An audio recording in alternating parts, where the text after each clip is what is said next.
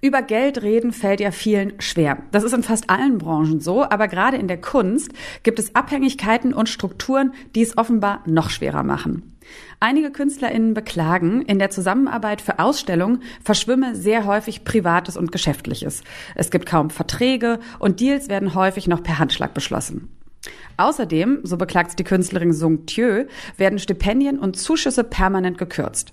Viele KünstlerInnen trauen sich nicht, die für sie existenziellen Fragen zu stellen. Zum Beispiel, wie viel darf die Produktion des Werkes kosten? Wie hoch ist mein Honorar? Und welcher Arbeits- und Zeitaufwand wird von mir eigentlich für die Produktion verlangt?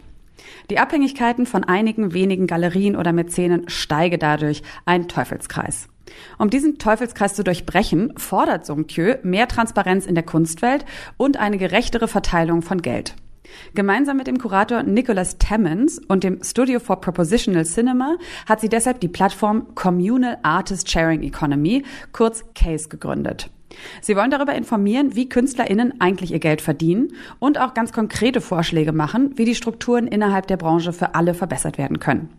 Wie schon in der letzten Folge, wo wir uns ja das alternative Galeriekonzept der Lumbung Gallery auf der Documenta 15 angeschaut haben, sprechen wir also auch in dieser Folge über alternative Finanzierungsmodelle in der Welt der Kunst. Und damit ganz herzlich willkommen zu Kunst und Leben, dem Podcast in Kooperation mit dem Monopol Magazin. Ich bin Sarah Steinert und freue mich sehr, dass ihr zuhört. Kunst und Leben, der Monopol Podcast von Detektor FM. Wie konkret die MacherInnen von der Plattform Case arbeiten wollen und was da alles dahinter steht, darüber sprechen wir im zweiten Teil von dieser Folge mit Song Thieu. Aber erstmal wollen wir so ein bisschen äh, auf das Problem dahinter schauen. Also wie stemmt die breite Masse von KünstlerInnen eigentlich, also die, die keine großen Einnahmen mit ihrer Kunst erzielen, eigentlich ihren Lebensunterhalt? Und welche Probleme gibt es dabei? Und da freue ich mich am anderen Ende der Leitung begrüßen zu dürfen. Wie immer die Chefredakteurin vom Monopol Magazin oder gar nicht wie immer, sondern zurück aus der Sommerpause Hause. Elke Buhr. Hallo Elke. Hallo. Hattest du einen schönen Urlaub? Oh ja, sehr schön. Es war nicht so heiß. Wir haben ganz viel gebadet und äh, ich möchte da wieder hin. Äh, gut, danke, dass, du das so schnell abgehandelt hast, damit wir jetzt auf dieses harte, unangenehme Thema kommen können, über das wir ja auch schon mal so ein bisschen gesprochen haben in der ganzen Corona-Situation, ne, wo wir, könnt ihr auch gerne noch mal reinhören in die Folge, wo es ja schon mal um diese prekäre Lebenssituation der allermeisten KünstlerInnen in Deutschland, aber auch der Welt geht.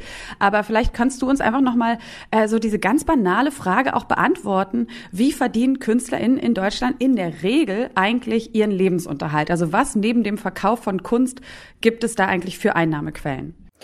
Ich glaube, dass ganz, ganz viele Künstlerinnen und Künstler einen sogenannten Dayjob haben, einen Brotjob, äh, äh wo sie ganz normal wie andere Leute auch ihr Geld verdienen. Wobei ähm, das in der Kunst dann noch so ist, dass viele ähm, zum Beispiel als Assistentin oder Assistent bei ähm, erfolgreichen, bekannten Künstlerinnen und Künstlern arbeiten. Also Leute, die äh, in, in, so, in so großen Ateliers arbeiten, sind meistens auch selber Künstlerinnen und Künstler, die dann, ähm, die dann sozusagen ihr eigenes Werk so ein bisschen nebenbei machen. Dann kann man natürlich noch äh, man kann noch ein bisschen in die Lehre gehen, also man kann äh, Kunststunden geben, man kann aber natürlich auch einfach im Café äh, arbeiten oder was man sonst so an Studenten, also wie, wie studentische Jobs haben kann. Also ich glaube, das ist total unterschiedlich. Äh, man kann sich das halt angucken, was so die das Durchschnittseinkommen von Künstlerinnen und Künstlern so ein Jahreseinkommen ist. Ich habe jetzt leider die Zahlen nicht rausgesucht, aber die äh, Künstlersozialkasse veröffentlicht das immer. Das ist auf jeden Fall deutlich unter 20.000 Euro im Jahr. Ähm, das heißt, man ist da schon auf einem, auf einem sehr sehr, sehr niedrigen Niveau und man kann sich vorstellen, dass das nicht wirklich funktioniert, jetzt ähm, davon zu leben und ähm, muss ja vielleicht auch gar nicht sein, dass da jeder und jede ähm, nur davon lebt. Ähm, Hauptsache, es gibt sozusagen noch Raum genug, um äh, die Kunst weiterzuentwickeln. Mhm.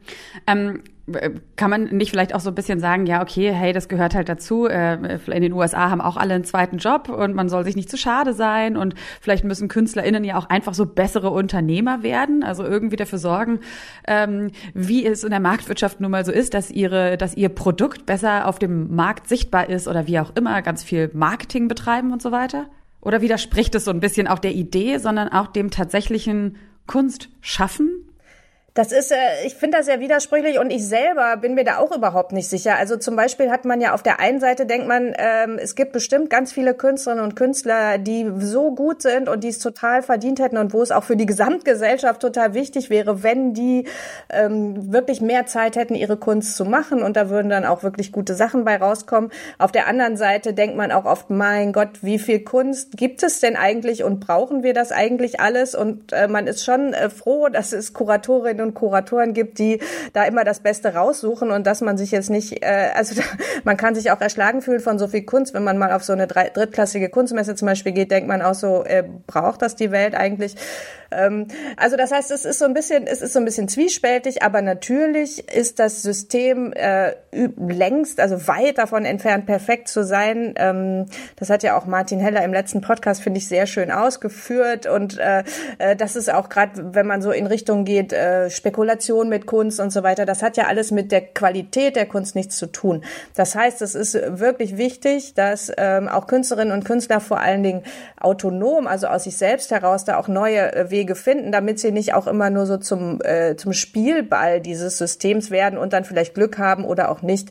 Und ich glaube, dass das mittlerweile in ganz vielen Bereichen ja auch äh, sich entwickelt, allein durch die Digitalisierung, weil es dadurch viel äh, mehr unterschiedliche Zugangsmöglichkeiten zum Markt ähm, äh, gibt. Also das heißt, heute können sich auch Künstlerinnen und Künstler mal selbst äh, auf Instagram vermarkten. Das funktioniert halt bei manchen, also es funktioniert auch nicht bei jeder Art von Kunst, aber bei manchen funktioniert das sehr gut. Also da hat es auch schon wirklich richtig äh, gute Karrieren gegeben, die einfach durch, äh, durch einen gut geführten Instagram-Account gestartet wurden. Sie tun sich zusammen, so wie das, was ihr später besprecht von äh, Sung Tue.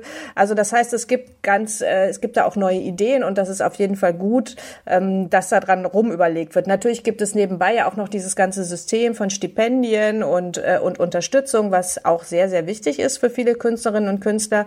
Aber das ist ja auch nicht wirklich nachhaltig. Also man kann ja nicht eine komplette Karriere nur von einem Stipendium zum anderen äh, eiern. Unter anderem auch deswegen, weil die ja auch total familienfeindlich sind. Also dann, ähm, dann ist man drei Monate in Rom und äh, dann ist man wieder zurück. Also das, ähm, das ist immer, das ist ja immer schön, auch für Inspiration und so weiter. Aber das kann jetzt nicht das nachhaltige Modell sein und ähm, ich glaube, da müssen sich auch die Institutionen äh, und auch die Fördermöglichkeiten, da, da müssen die sich alle noch ein bisschen was überlegen. Mhm. Ähm, ich habe mich äh, auch so ein bisschen gefragt, ob das jetzt auch eine Art von Emanzipation ist, dass es eben so diese Bewegung überhaupt gibt von Künstlern, dass sie nicht mehr bereit sind äh, zu akzeptieren, dass sie am Existenzminimo so rumkrebsen und einige andere sich die Taschen voll machen und ob das früher anders war. Also dass man so ein bisschen äh, auch vielleicht in dieser in Anführungszeichen romantischen Idee, äh, ich, ich lebe als Künstler, sich auch so ein bisschen wie mit dem Prekariat eigentlich angefreundet hat. Also glaubst du, das ist wirklich so eine, ähm, ja, auch so ein Aufmucken, ein Emanzipieren von diesem, auch vielleicht von dieser, von dieser Künstleridee oder Künstlerinnenidee? Ja, also diese Idee vom armen Künstler, das ist, da kommen wir auf Spitzweg zurück aufs äh, 19. Jahrhundert. Ähm, das ist natürlich schon, kann man irgendwie als, äh, als überholt betrachten. Und ähm, ich glaube auch, dass das ein Zeichen der Zeit ist, dass äh, sich Künstler jetzt besser zusammentun, weil das ja in allen Bereichen so ist, dass man sieht irgendwie, okay, äh, man kann sich eben durch die, äh, die digitalen Möglichkeiten viel besser vernetzen und man kann sich da äh, besser organisieren. Und insofern ist das schon auch ein bisschen was Neues. Ähm, wobei aber seit den, also die Frage zum Beispiel nach Ausstellungshonoraren wird ja schon sehr lange diskutiert. Es ist ja so, dass wenn Künstler ähm, und Künstlerinnen in, in Ausstellungen, in Museen oder auf Biennalen ähm, ausstellen, normalerweise bekommen die dafür einfach gar kein Geld, sondern das wird praktisch als äh, umsonst, äh, also wird so erwartet, dass die das alles umsonst machen, äh, geben, installieren weil man dann sagt, okay, du hast ja dafür die Sichtbarkeit und vielleicht verkaufst du ja dafür was, aber das ist natürlich sehr unsicher. Ne? Also man kann ja auch viel, also vielleicht wird es am Ende nicht verkauft, dann hat man die ganze Arbeit umsonst gemacht und das gesamte Risiko ist, bleibt bei den Künstlerinnen und Künstlern. Ähm, es sei denn, die Galerie hat noch was vorfinanziert bei den Produktionskosten, aber die Arbeit ist ja auf jeden Fall bei den Künstlerinnen und Künstlern. Und ähm, da wird jetzt auch, äh, glaube ich, vielleicht wird sich da jetzt irgendwann mal auch was tun, dass dann Institutionen wirklich anfangen, zumindest geringe Ausstellungshonorare zu zahlen, so dass man wenigstens da so ein bisschen mehr Fairness hat, weil halt Künstlerinnen und Künstler auch so langsam das Gefühl haben, okay, äh, warum können wir nicht einfach für geleistete Arbeit bezahlt werden, anstatt nur mit symbolischem Kapital? Mhm. Ich glaube, das ist ja auch eine der Forderungen, die Sungtjö und ihre Kolleginnen haben mit Case. Da wollen wir aber gleich nochmal gucken und jetzt aber an dieser Stelle erstmal schon mal wieder äh, vielen, vielen Dank, Elke, für diesen kleinen, ähm, äh, sehr gehaltvollen Rundumschlag und die kleine Einführung. Äh, und dann hören wir uns in der nächsten Folge wieder. Sehr gerne. Ich bin da. Und im zweiten Teil dieser Folge sprechen wir jetzt oder spreche ich jetzt mit der Künstlerin Sung Kyo, von der wir jetzt schon viel gehört haben, die eben gemeinsam mit ihren KollegInnen alternative Finanzierungsmöglichkeiten ganz konkret entwickeln will und dafür die Open Source Plattform Case gegründet hat.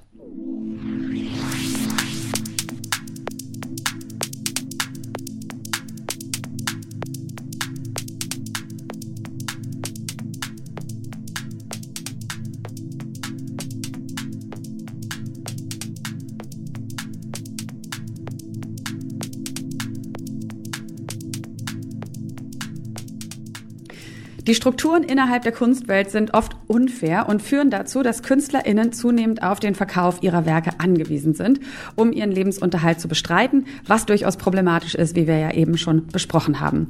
Und genau das kritisiert auch die Künstlerin Sung Thieu. Sie will das ändern und hat gemeinsam mit dem Kurator Nicholas Tammons und dem Studio for Propositional Cinema die Plattform Communal Artist Sharing Economy, kurz CASE, gegründet. Die Initiative, etwas an den Strukturen zu verändern, die müsse von den KünstlerInnen selbst kommen. Das sagt sie im Interview mit dem Monopol-Magazin, denn nur dann sei sie am wirkungsvollsten. Song Thieu hat für ihre Arbeiten vor zwei Jahren den Ars Viva Preis des Kulturkreises der deutschen Wirtschaft gewonnen und im vergangenen Jahr war sie nominiert für den Preis der Nationalgalerie. In ihren Werken setzt sie sich mit Staatskritik, der Suche nach Identität und historischen Analysen auseinander und ich freue mich sehr, dass wir jetzt miteinander sprechen und uns sogar über Zoom sehen. Hallo und herzlich willkommen im Podcast Song Thieu. Hallo Sarah.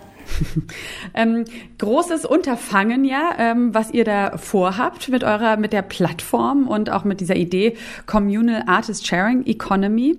Ähm, jetzt ist es ja so, dass die Idee von Sharing Economy nicht total neu ist. Ne? Wir alle kennen es natürlich auch aus dem Bereich Carsharing, äh, Teilen von Dingen, die man nicht so häufig braucht, also auch zum Beispiel Tools und so weiter und so fort.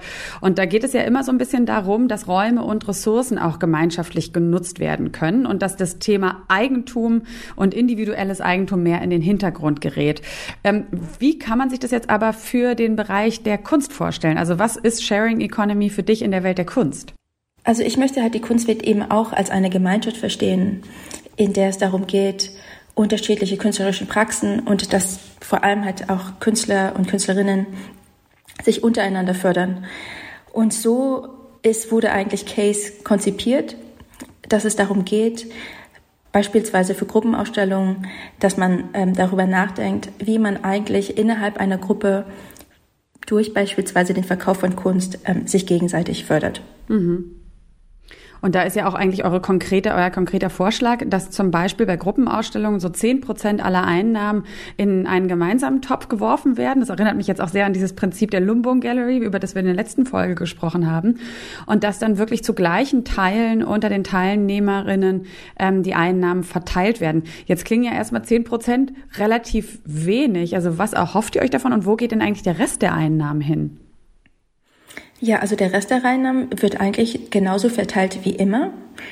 Ähm, davon gehen 45 Prozent zu dem individuellen Künstler oder der individuellen Künstlerin und 45 Prozent zur Galerie. Und die restlichen 5 Prozent von jeweils äh, dem Künstler oder Künstlerin beziehungsweise der Galerie gehen dann in diesen gemeinsamen Topf.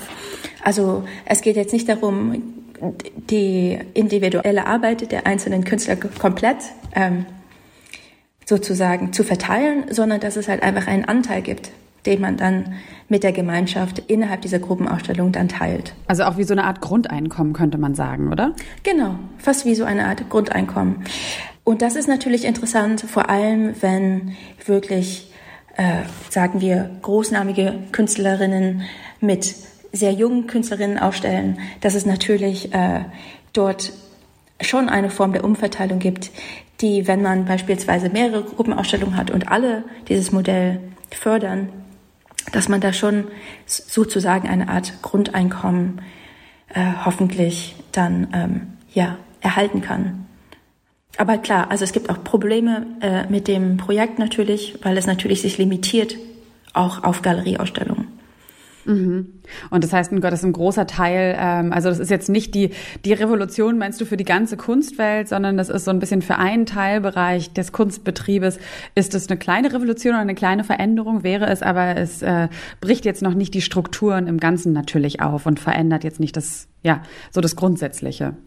Genau, also es gibt ja auch schon ganz viele andere ähm, Initiativen, die auch versuchen, das in Angriff zu nehmen. Äh, für uns als Case sehen wir vor allem wenig Innovation innerhalb des privaten Markts. Und der private Markt ist leider am ja, steigen, also der, der vergrößert sich ständig. Und dort muss es halt eben halt auch Innovationen geben. Äh, und wir wollen vor allem kleine Schritte fördern die hoffentlich dann sich akkumulieren mit anderen Initiativen und dann eigentlich einen größeren sozusagen Push in eine andere Richtung ähm, fördert. Aber ähm, uns geht es vor allem darum, dass die Veränderung so klein ist, dass man es halt auch leicht implementieren kann. Das ist halt sozusagen der Vorteil von Case so Micro-Changes. Ne? Es gibt so Micro-Habits, ist ja so ein Begriff auch in der, äh, was, was so mentale Gesundheit und sowas angeht. Das klingt jetzt auch so Micro-Changes, leicht genug, dass man es implementieren kann und ähm, dann doch sich vielleicht so ein bisschen reinfrisst in die Strukturen und da bleibt. Das ist die Hoffnung, genau. Ja. Und ähm, ihr hattet das ja jetzt auch schon im vergangenen Jahr mal ausprobiert bei der Ausstellung Stars Down to Earth in der Galerie von Barbara Weiß in Berlin. Wie waren denn so die Reaktionen von den teilnehmenden KünstlerInnen und auch von der Galerie? Also jetzt an dem konkreten Beispiel und dann gerne auch nochmal so grundsätzlich, wer, wer supportet eure Idee und euer Anliegen und wer steht dem Ganzen ähm, eher kritisch entgegen? Also die ähm, Ausstellung Stars Down to Earth in dem Zusammenhang hat es eigentlich sehr gut funktioniert. Ähm, wir hatten einige Probleme eher mit Dingen wie Estate. Das ist dann einfach eher komplexer, das zu klären, wie man das macht und so weiter, ne, wenn die Künstler dann nicht mehr leben beispielsweise. Aber äh, in dem Fall hat es eigentlich sehr gut funktioniert. Klar ähm, kommt da ein bisschen mehr Aufwand von den Galerien hinzu, also die müssen dann ein bisschen mehr Arbeit leisten, aber generell hat es sehr gut funktioniert. Beispielsweise ähm, hat auch Max Meyer, äh, die Galerie in Düsseldorf, das komplett für alle seine Gruppenausstellungen übernommen. Also das ist halt auch so ein bisschen unser Ziel und unsere Inspiration, dass wir sozusagen eigentlich komplette Galerien davon überzeugen, dass sie das immer implementieren. Bei Case, also das erste Mal, als wir das gemacht haben ähm, mit Barbara Weiß äh, für Stars Down to Earth, da haben wir eigentlich äh, jeden Künstler, jede Künstlerin nochmal einzeln vorher gefragt. Und das ist dann schon sehr viel Arbeit. Und wir haben eigentlich das nun jetzt so umstrukturiert, dass die Idee eigentlich ist, dass ja gesamte Galerien das eigentlich so aufbauen und so auch vorschlagen als Idee für die Gruppenausstellung an sich und dass man das eigentlich dann von Anfang an entscheiden kann, ob man an der Gruppenausstellung teilnehmen möchte oder nicht. Wie, wie jetzt mal vielleicht eine persönlichere Frage, wie kamst du dazu? Also hast du in deinem in deinem Umfeld beobachtet, dass sehr sehr viele KünstlerInnen vielleicht strugglen, Probleme haben, bei ihrer Kunst zu bleiben, einfach nur weil sie natürlich auch ihre Lebenshaltungskosten stemmen müssen? Oder äh, war es für dich wirklich so, dass du die, die Strukturen, dass du da eher so so, so, so eine strukturelle Kritik oder ähm, ein Aufstoßen empfunden hast gegenüber dem und da irgendwie gesagt hast, nee, da muss sich was ändern? Genau, ich interessiere mich eigentlich generell eher für Strukturen und überhaupt auch die Frage, wie man das ähm, verändern kann. Ähm, ich glaube halt auch, dass es vor allem momentan sehr wichtig ist, darüber nachzudenken, weil die Kunstwelt sich auch dahin bewegt, dass es immer diese Shootingstars gibt, die dann ähm, individuell vielleicht sehr viel verdienen für auch eine gewisse Zeit. Das hält auch nicht immer lange an. Also es kann sein, dass es dann gut läuft für fünf Jahre oder zehn Jahre und dann wieder nicht gut läuft für die nächsten zehn Jahre. Also und dass es natürlich dann auch gut ist für selbst die Künstler, ähm, dass man ähm, eine Struktur hat, die einen auffängt auf eine andere Art und Weise. Also in der Kunstwelt ist es eigentlich ein ständiges Auf und Ab mit der Arbeit. Und das ist ja auch auf eine Form der Gig-Economy eigentlich aufgebaut. Das ist halt wie so eine Event-Economy, die halt ähm, wo man eigentlich immer genau das nächste Event braucht, um Einnahmen zu haben und so weiter. Ja, ja ich finde das interessant, weil ähm, so generell, wenn man so ein bisschen über dieses das, das Künstlerleben oder das Künstlerdasein nachdenkt, dann äh, finde ich, ist es eigentlich total einleuchtend, dass es natürlich auch ähm, Phasen von Ruhe geben muss oder kann, ähm, ne, vielleicht auch so, so diese berühmte Muße, die es auch so braucht, um wieder in das kreative Schaffen zu kommen. Ähm, und gleichzeitig, ja, wird das, glaube ich, von außen oft nicht so richtig mitgedacht, dass dann natürlich aber auch eine Miete gezahlt werden muss und ähm, dass es auch eine, eine große Belastung ähm, ist, wenn man auf der einen Seite sich zum Beispiel immer wieder als Künstler arbeitslosen melden muss oder halt eben noch andere Jobs gleichzeitig machen muss und man ja eben aber auch beobachtet, es gibt ja durchaus viel, viel Geld, was in der Kunstbranche umgesetzt wird. Deswegen, ich frage mich so ähm, nochmal so ein bisschen dieses Prinzip, damit es dann, also, ne, Microchanges schön und gut, das ist super. Ähm, aber wenn wir jetzt auch mal so ein bisschen wirklich so auf diese großen Gelder schauen und die Leute, die sich wirklich so die Taschen voll machen im Kunstbereich, ähm, es braucht ja für, für diese Idee, die ihr habt, braucht es ja schon auch irgendwie Solidarität und auch so eine, so, so eine Bereitschaft für Solidarität. Siehst du, dass das auch auf größerer Ebene passieren könnte und dass es auch für die Leute, die momentan im Kunstbetrieb richtig Geld verdienen, dass die auch ein Interesse daran entwickeln könnten, äh, dass es eine gerechtere Verteilung gibt und vielleicht auch eben noch nicht die Shooting Stars, sondern auch so diese ganze große Masse, die auch wichtig ist, die divers ist an Künstlern, dass die auch supported werden und von ihrer Kunst leben können, auch in den Phasen, wo sie vielleicht gerade keinen super Output haben oder vielleicht nicht so hoch bewertet werden? Ja, das ist natürlich auch eine ethische Frage, wie wir uns unsere Gesellschaft vorstellen. Aber ich sehe natürlich ganz klar den Anreiz darin und ich hoffe natürlich auch, dass sehr viele andere Menschen den Anreiz darin sehen, ähm, diese Diversität zu fördern. Ähm, das ist natürlich absolut wichtig, halt auch in der Kunst, dass es unterschiedliche Stimmen gibt, dass ähm, diese unterschiedlichen Stimmen auch weiter bestehen bleiben und dass man natürlich eine Struktur entwickelt ähm, gemeinsam, wo diese Stimmen natürlich dann auch gehört werden. Mhm. Und wie konkret, was sind so mit Case jetzt noch so eure nächsten Ziele? Also ich glaube, die Hoffnung ist klar. Ähm, und was sind so eure konkreten nächsten Schritte und äh, ja, Ziele, die ihr anvisiert? Also genau, wir sind ja eigentlich so eine sehr kleine Initiative und versuchen vor allem durch Gespräche mit anderen Menschen, also innerhalb unserer Gemeinschaft, das zu fördern. Ähm, wir sprechen viel mit Galerien. Also ich versuche eigentlich alle Galerien, mit denen ich beispielsweise arbeite, dazu zu bringen, ähm, das Modell zu implementieren. Ich glaube vor allem, dass es auch ähm, dann sehr gut funktioniert, wenn neue Galerien eröffnen, die von Anfang an eine komplett andere Philosophie vielleicht auch haben, darüber nachzudenken, wie sie überhaupt mit Künstlerinnen arbeiten wollen.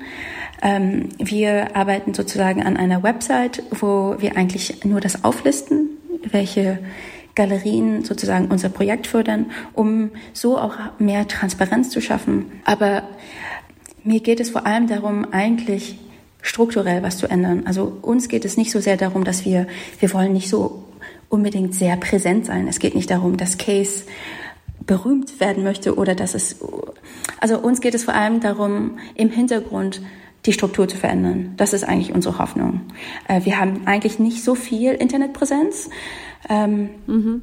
Fast gar keines, war auch schon in der Recherche, haben wir es auch gemerkt, da, da findet man erstmal gar nichts. Genau, weil, also das wollen wir schon auch noch aufbauen, aber uns geht es wirklich darum, eigentlich intern in den Strukturen was zu ändern und vor allem ähm, so Dinge voranzubringen. Es geht jetzt nicht so sehr uns darum, ähm, ja, uns zu vermarkten, sozusagen. Also es ist jetzt kein Vermarktungsmodell, wo es darum geht, ähm, ja, dass es halt wieder, dass man wieder so davon speist, sondern uns geht es wirklich darum, strukturell innerhalb, ja, das, der, der, der Denken der Leute sozusagen was zu ändern. Ja, strukturell und nachhaltig in der Kunstwelt etwas zu verändern, damit die Diversität und natürlich auch die Kunst selbst erhalten bleiben kann und so inspirierend und spannend bleibt, wie sie das zuweilen ja eben ist. Genau dafür setzt sich die Künstlerin, die Berliner Künstlerin Sung Thieu ein und mit ihr haben wir gesprochen über die Plattform Case, von der sie Mitinitiatorin ist. Und dann danke ich dir ganz, ganz herzlich, Sung Thieu, und wünsche euch natürlich viel Erfolg. Und äh, wenn wir uns in ein paar Jahren sprechen, ist die Welt vielleicht schon eine andere. Wer weiß es. Vielen Dank. Und das war's dann auch wieder von uns für euch für heute in dieser Folge von Kunst und Leben, dem Podcast in Kooperation mit dem Monopol-Magazin. Schnell am Kiosk kaufen. Ähm, kleiner Hint. Und in dieser Folge haben wir darüber gesprochen, wie KünstlerInnen eigentlich ihr Geld verdienen und was an der Art und Weise, wie sie das tun, ähm, momentan zumindest noch problematisch ist und welche Ansätze es dort gibt, das zu verändern. Sehr, sehr spannend auch so dieser Wunsch nach den Micro-Changes. Äh, manchmal ist es interessant, finde ich, wie so gesellschaftliche Entwicklungen so der kleinen Veränderung ähm, auf das ganze große aber zielen dann in den verschiedensten Bereichen vorzufinden sind und auch nochmal spannend, wirklich hinter die Kulissen zu gucken und zu erfahren, wie sieht denn wirklich eigentlich der ja oft bittere Kunstalltag aus und bei wem landet eigentlich das ganze Geld? Und darüber habe ich äh, gesprochen in dieser Folge mit Elke Buhr vom Monopol Magazin und mit der Berliner Künstlerin Songtür. Wenn euch das Thema interessiert, dann sei an dieser Stelle nochmal die letzte Folge empfohlen. Da haben wir nämlich über alternative Finanzierungsmodelle in der Kunst ganz konkret am Beispiel der Lumbung Gallery of the Documenta 15 gesprochen und mit Martin Heller von The Artist. Also wen dieses Thema interessiert, ist wirklich auch eine super spannende Folge. Und wenn euch ganz grundsätzlich gefällt, was wir hier bei Detektor FM machen, dann sagt es gerne allen weiter, liked uns, folgt uns oder lasst uns einen Kommentar im Podcatcher eurer Wahl da. Da freuen wir uns immer drüber. Und dann danke ich noch an dieser Stelle meiner Kollegin Sarah Marie Plikat. Die hatte wieder die Redaktion für diese Folge. Ich bin Sarah Steinert und ich sage Tschüss für heute und wenn ihr mögt, dann bis ganz bald. Kunst und Leben. Der Monopol-Podcast von Detektor FM.